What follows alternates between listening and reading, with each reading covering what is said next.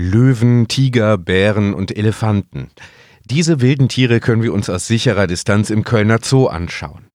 Aber es gibt auch noch ganz andere Wildtiere im Kölner Stadtgebiet. Welche das sind, wo wir sie möglicherweise treffen können und inwiefern es zu Konflikten zwischen Mensch und Tier kommen kann. Darum geht es diesmal bei Kölner Leben, dem Podcast für Senioren. Mein Name ist David Korsten. Schön, dass Sie zuhören.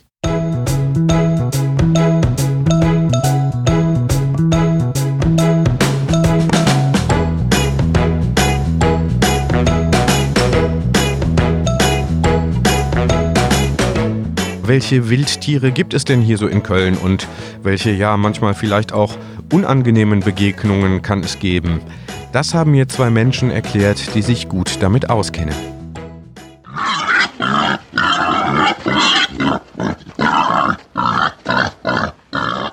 Ja, mein Name ist Markus Baumann. Ich leite die Forstverwaltung der Stadt Köln und äh, ja, wir sind heute hier in Gutleidenhausen. Gutleidenhausen ist ein städtisches Hofgut und hier ist das Umweltbildungszentrum der Stadt Köln angesiedelt. Man kann ja von hier aus in die Bahner Heide gehen, das größte Naturschutzgebiet in Köln. Wir stehen jetzt hier an unserem Wildgehege und zwar haben wir hier ein Gehege, wo wir Rotwild halten. Und das ist auch eine Wildart, die man durchaus hier in Köln im Wald treffen kann. Das ist das Besondere an Köln. Gerade im Rechtsrheinischen haben wir im Stadtgebiet von Norden nach Süden eigentlich größere zusammenhängende Waldgebiete. Also oben in Dünnwald geht das los und geht dann über Brück bis zum Königsforst und dann hier unten im Süden bis zur Warner Heide. Und in diesen Gebieten leben im Grunde genommen alle Schalenwildarten, die sonst auch in Deutschland vorkommen. Das heißt, es gibt hier Rehwild, es gibt hier Schwarzwild, es gibt hier Rotwild. Schalenwildarten, sagten Sie. Äh, was ist das? Das sagt mir so als Begriff äh, nichts. Das ist jetzt ein Begriff aus der Jägersprache. Also Schalen nennt man im Grunde genommen die Hufe der Wildtiere. Das heißt, also es sind huftragende Tiere im Gegensatz zum Raubwild. Das ist beispielsweise der Fuchs, den es hier auch gibt. Im Linksrheinischen gibt es auch Rehwild, da gibt es Füchse, gibt es auch Schwarzwild. Allerdings ist da die Verbreitungsmöglichkeit nicht so gut, weil wir den Kölner Autobahnring, der da ist, geschlossen haben. Deshalb können die Wildtiere nicht so gut in den Bereich des äußeren Grüngürtels äh, vordringen. Das ist eben das Interessante. Wir haben alle diese Wildarten hier in der Großstadt. So also kann es vorkommen, dass die auch in die Randlagen, in die Bebauung kommen.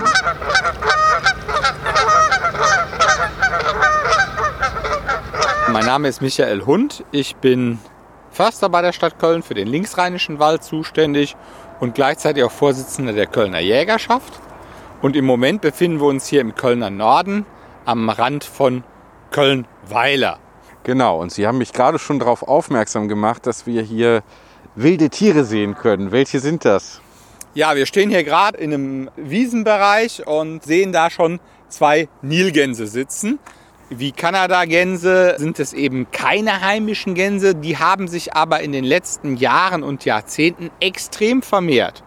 Man kann die getrost als invasive Art betrachten, das heißt, die breiten sich immer weiter aus und verdrängen dadurch dann auch heimisches Wassergeflügel vor allem. Also die heimische Stockente hat es schwer mit den Nilgänsen? Ganz genau. Und äh, die werden also tatsächlich auch so rabiat, dass die auch Hausgeflügel tatsächlich tätlich angreifen. Und äh, wir haben da im Lindenthaler Tierpark äh, schlechte Erfahrungen mitgemacht. Da haben die uns tatsächlich Laufenten erschlagen. Das ist jetzt erstmal ein äh, Problem im Tierreich, könnte man sagen. Inwiefern betrifft das denn den Menschen? Das betrifft den Menschen indirekt, dadurch, dass es wirtschaftliche Folgen für den Menschen hat. Wie kommen denn die Nilgänse vom Nil hier nach Deutschland? Wie kommt denn das? Ja, die sind ja relativ bunt und attraktiv, um anzusehen, relativ einfach zu halten.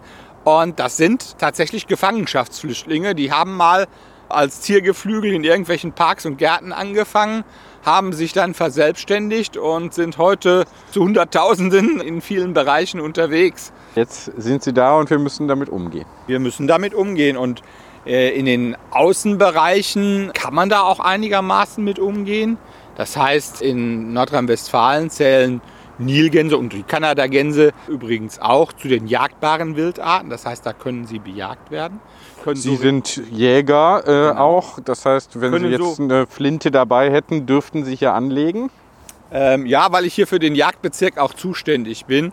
Aber das zeigt hier eben auch schon wieder die Problematik. Gerade Wassergeflügel hat doch für viele Stadtbewohner eine ganz große emotionale Bedeutung. Ich könnte mir vorstellen, dass ich hier mit der Öffentlichkeit relativ schnell und viel Ärger kriegen würde, wenn ich hier Jagd auf Nilgänse machen würde. Und jetzt sind wir hier schon wieder in dem Bereich angekommen am Fühlinger See, ähm, wo man auch recht gut ähm, Beispiele und Probleme erkennen kann. Da liegt der See, jetzt fahren wir einmal hier, wo der normale Publikumsverkehr nicht fahren darf. Ne? Ja. Da hinten haben wir schon eine Hundertschaft sitzen. Was ist es? Kanada-Gänse. Kannst du noch nicht ergänzen? Ja, Überwiegend okay. Kanada-Gänse. Ähm, die treten tatsächlich in derartigen Massen auf, Mhm. Ja. ähm, dass das auch hygienische Probleme gibt. Die sind das ganze Jahr über da, also jetzt nicht nur als Wintergast, sondern sind hier eben auch Brutvogel, fressen hier gerne Gras, aber wo vorne was reinkommt, kommt auch hinten immer wieder was raus. ja. Steigen wir mal aus und gucken uns die mal an. Noch schwieriger wird es für kleinere Gewässer. Denn durch, die, äh, durch den äh, starken Gänsekot ähm, oder den Koteintrag durch die Gänse, so muss man das formulieren, werden die Gewässer überdüngt. Dann kommt es da zu Algenwachstum. Äh, der Sauerstoff wird verbraucht und das kann ein bisschen dazu führen, dass Gewässer umkippen.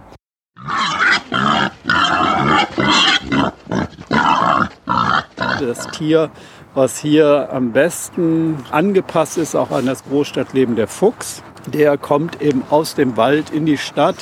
Es gibt mittlerweile hier eine große Population von sogenannten Stadtfüchsen, die in der Stadt leben und die sich von dem ernähren, was wir so hinterlassen, also beispielsweise Müll oder aber auch äh, von Katzenfutter, wenn also wohlmeinende Menschen Katzen draußen füttern oder ihre Katze selber auf dem Balkon füttern. Das kriegt der Fuchs sehr schnell spitz und der besucht dann regelmäßig diese Standorte und äh, frisst dort. Sie sagten jetzt große Population an Stadtfüchsen. Wie viele ungefähr kann man das schätzen? Also wir haben die nicht äh, gezählt oder die kann man natürlich schlecht zählen, aber ein Anhaltspunkt ist beispielsweise die Strecke, das heißt das, was hier im gesamten Stadtgebiet an Füchsen erlegt wird und die beläuft sich so auf ungefähr 500 Im Jahr, oder? im Jahr. Ja, da gehören auch Verkehrsverluste dazu, aber auch Füchse, die erlegt werden. So, das sind also 500. Das ist schon eine große Zahl und äh, daraus kann man schließen, dass die Population sicherlich bei über 1000 liegt. Ja, sie fühlen sich also sehr wohl in unserer Stadt hier, diese Stadtfüchse und haben regelmäßig Junge. Und äh, da kriegt man dann auch mal einen Anruf von Menschen, die sagen, wir haben hier einen Fuchsbau im Garten, was können wir denn dagegen tun? Und es ist auch, muss man auch sagen, jetzt kein besonderes Problem. Also diese, diese Füchse, die leben im Grunde genommen neben uns. Wir sehen die so gut wie gar nicht, weil die überwiegend nachts unterwegs sind. Man sieht die mal am frühen Morgen vielleicht oder in der Abenddämmerung. Dadurch, dass sie eben ja, Abfall vertilgen, dass sie Mäuse fressen, Ratten zu, äh, kurz halten, äh, sind die hier durchaus eigentlich auch willkommen. Ich verbinde jetzt so, es ist vielleicht ein Klischee, aber Tollwut mit dem Fuchs. Äh, ist das ein Thema? Muss man da aufpassen? Also Tollwut ist kein Thema hier. Ähm, die Tollwut ist seit schätzungsweise 20 Jahren in Deutschland praktisch ausgerottet. Was ein Problem ist beim Fuchs, ist die Infektion mit dem Fuchsbandwurm.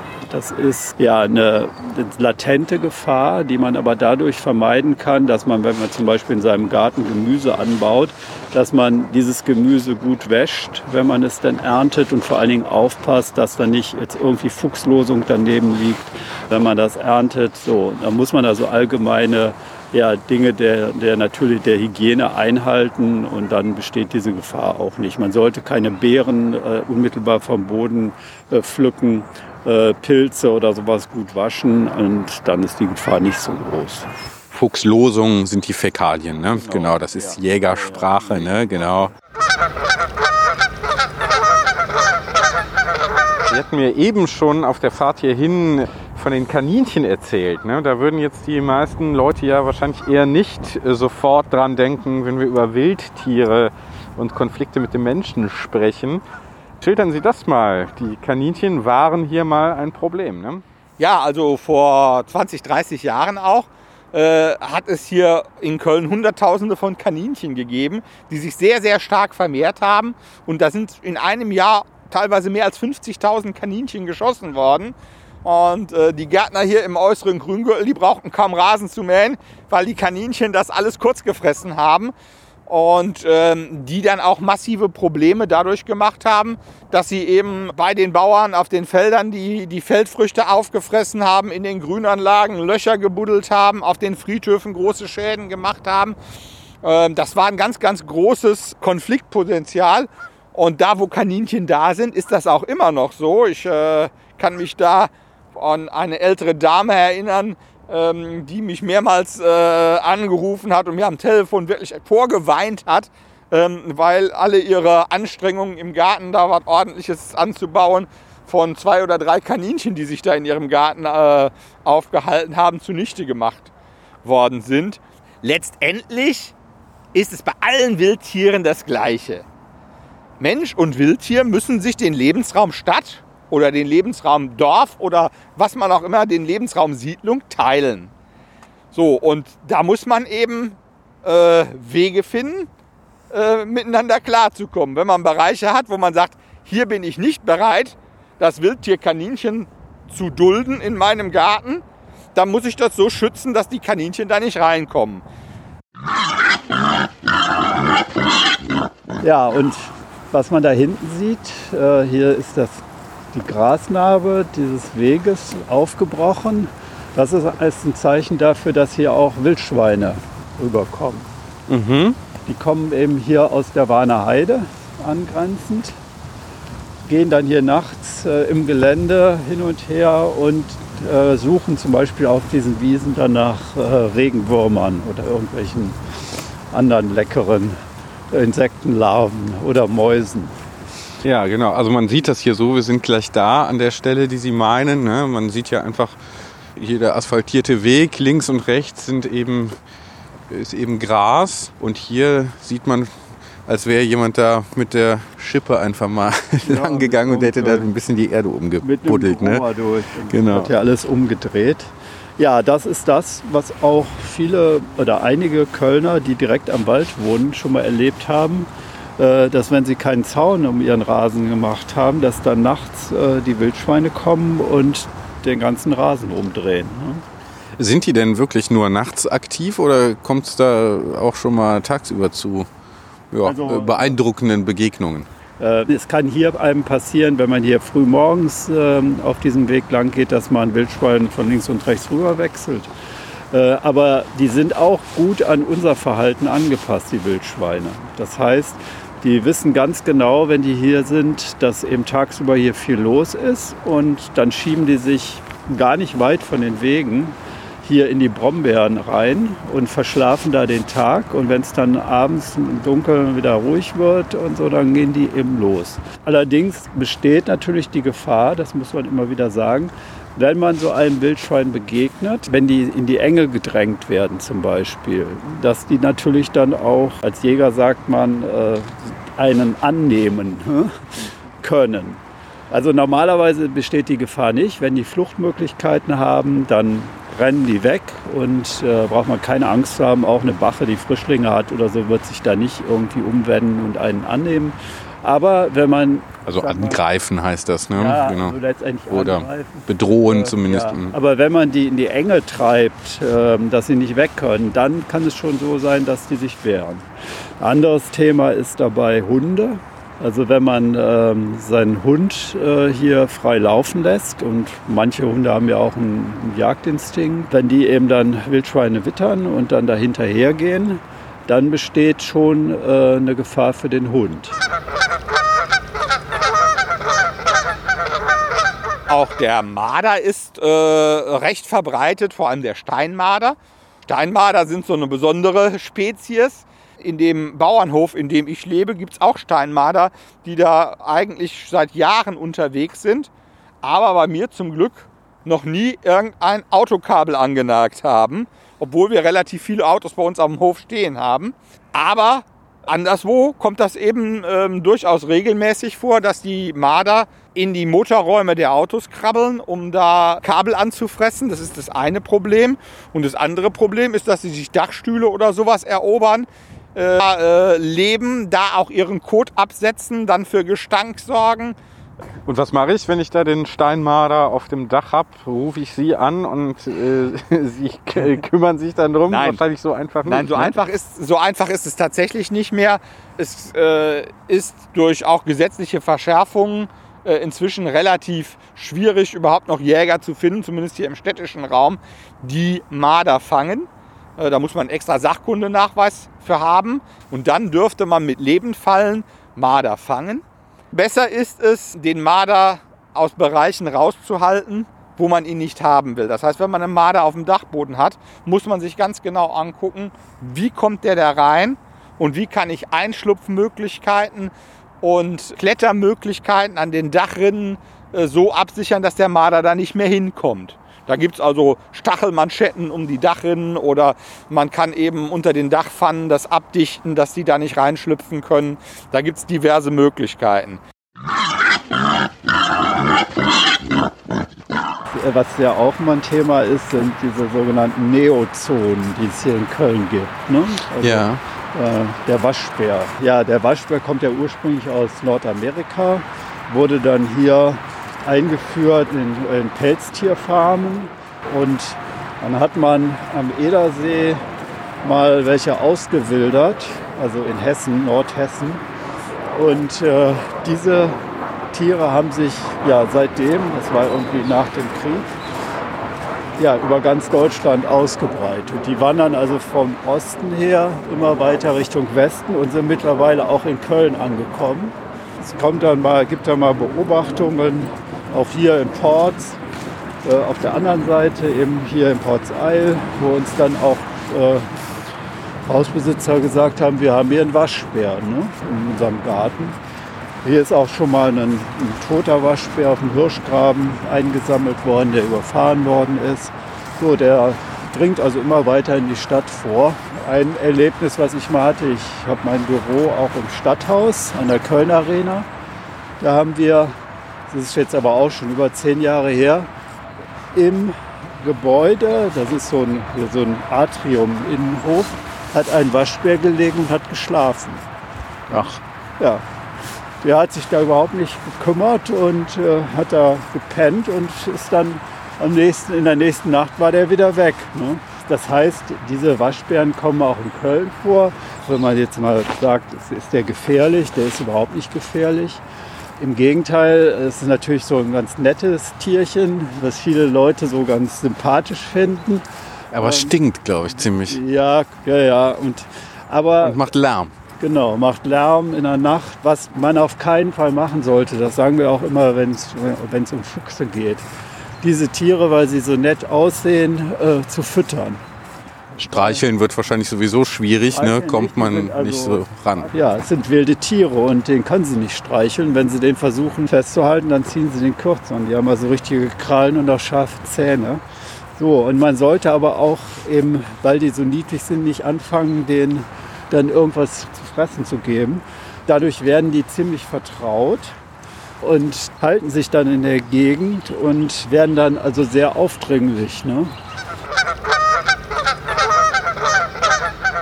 Wir hatten auch hier in Köln schon Probleme mit allen möglichen Tierarten. Also Kaninchen ist ja eher relativ normal auf Friedhöfen. Füchse ist auch nicht so außergewöhnlich. Beim Dachs ist es dann schon außergewöhnlicher. Aber wir haben auch immer wieder mal Probleme mit Wildschweinen auf den Friedhöfen gehabt. Und gerade auf den großen waldähnlichen Friedhöfen, die es in Köln gibt, am Ostfriedhof zum Beispiel, haben wir jahrelang massive Probleme mit Wildschweinen gehabt bis der Friedhof eben so ertüchtigt werden konnte, dass die Zäune nach außen wildschweindicht sind und alle Tore so organisiert sind, dass sie auch zufallen oder die Friedhofsgärtner eben abends kontrollieren, dass sie zu sind, damit nachts keine Wildschweine einbrechen können. So haben wir jetzt in den letzten Jahren in dem Friedhof dann wieder etwas mehr Ruhe erreichen können. Aber wenn Friedhöfe von der Wildschweinrotte heimgesucht werden, dann äh, ist das schon kein Spaß mehr. Und da im Ostfriedhof war das Problem, dass eben teilweise gibt es auch so Waldbestattungsfelder, wo die Grabstellen mit Findlingen markiert worden sind.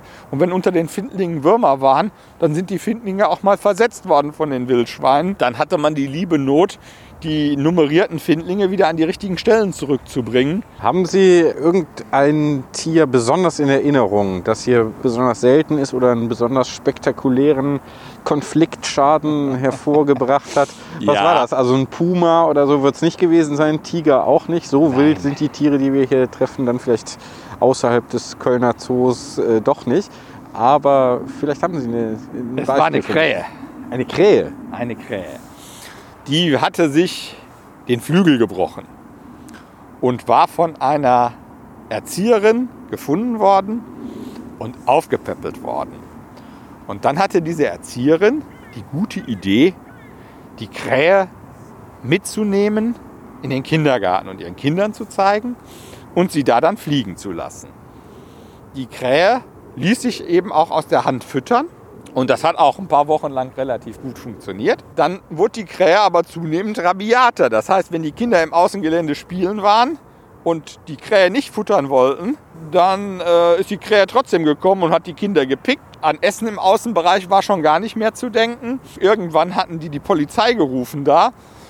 Die Polizistinnen, die dann daher hingekommen sind, haben das Ganze dann auch festgestellt und sind dann auch von der Krähe attackiert worden. Genau, Und, ähm, also durchaus bestätigen, dass es sich wirklich um Ja, ja, die äh, war schon, die war schon, hohes die Aggressionspotenzial. war schon ziemlich aggressiv. Ja, Jetzt, dann bin äh, ich dann da, sehen wir einen, ne? oder? direkt eine. Ja, ja, dann, Ja, ja. dann sind wir, bin ich dann da zur Hilfe gerufen worden. Ich hatte tatsächlich auch die Flinte im Auto liegen, um da entsprechend äh, tätig zu werden. Und Sie haben gefragt, soll ich? Oder? Nee, nee, ich habe ich hab nicht gefragt, soll ich. Ich sah dann die Kinder, die sich die Nase an den Scheiben des Kindergartens äh, platt drückten und habe hab direkt gesagt, nee, schießen kannst du hier auf gar keinen Fall. Dann habe ich die Erzieherin gefragt, ob ich ein Stück Brot kriegen könnte. Habe mir meine Jacke ausgezogen, habe in die linke Hand das Brot, in die rechte Hand die Jacke genommen. Und als die Krähe auf der Hand war, habe ich die Jacke drüber geworfen und hatte sie.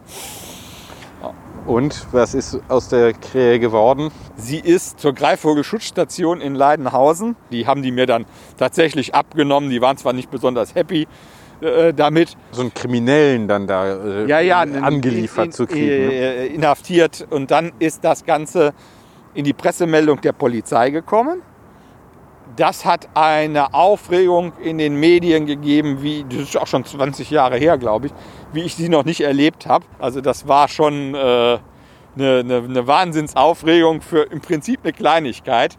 Aber da kann man mal wieder sehen, wie schwierig das ist, wenn man in natürliche Prozesse eingreift. Das ist eben eins der Grundprobleme, das, was wir haben, dass viele Stadtmenschen da überhaupt kein Verständnis für haben, wie natürliche Zusammenhänge sind.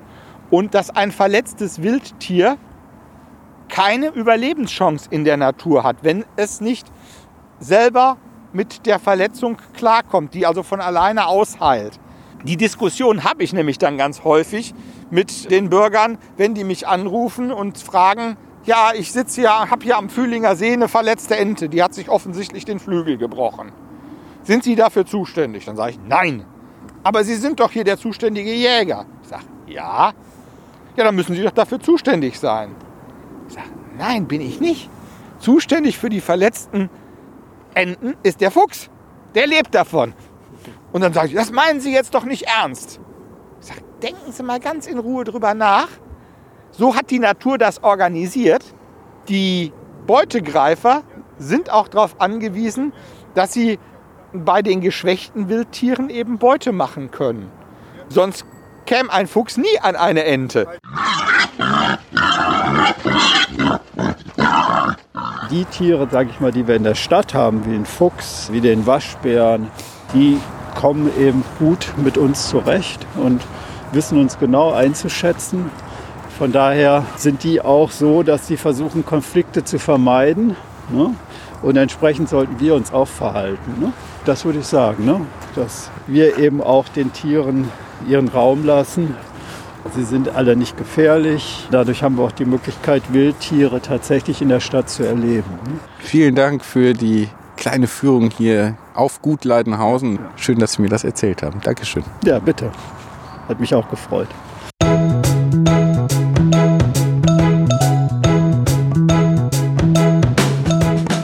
Füchse und Wildschweine, Kanada-Gänse und Marder. Und der Wolf, der ist auch gar nicht mehr so weit weg von Köln. Ihn zu treffen, das ist aber in etwa so wahrscheinlich wie ein Sechser im Lotto. Das sagen die Experten Markus Baumann und Michael Hund. Vielen Dank fürs Mitmachen. Und wenn Sie hier auch einmal mitmachen möchten bei unserem Podcast, dann rufen Sie uns doch an. Und zwar unter der 0221 9688 1220. Ich wiederhole 0221 9688 1220. Einfach eine Nachricht hinterlassen und wir melden uns dann bei Ihnen. Ich bin David Korsten, sage danke fürs Zuhören. Bleiben Sie gesund und guter Dinge. Tschüss.